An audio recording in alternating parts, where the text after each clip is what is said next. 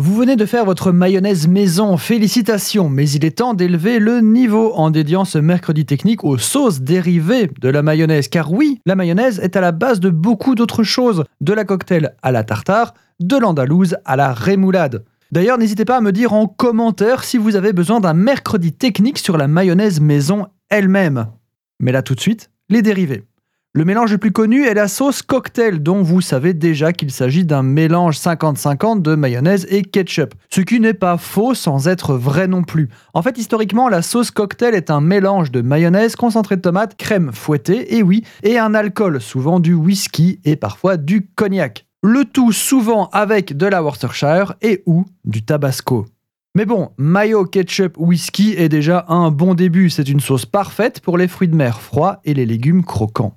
La tartare est souvent confondue avec la rémoulade, et c'est vrai qu'elles sont assez similaires. Une mayonnaise un peu jaune avec plein d'herbes dedans. Dans le cas de la rémoulade, le jaune vient de la moutarde qu'on additionne avec des cornichons, des capres, oignons, persil, cerfeuil et estragon.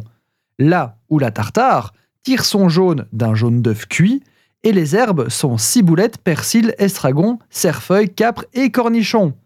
Donc en fait, quasiment les mêmes herbes. Voilà pourquoi on les confond souvent et à raison.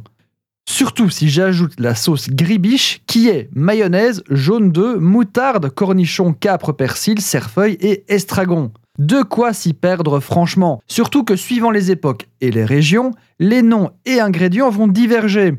J'entends déjà un auditeur serrer les poings et devenir tout rouge en vociférant que la tartare c'est avec du persil et non de l'estragon, comme les œufs mimosa.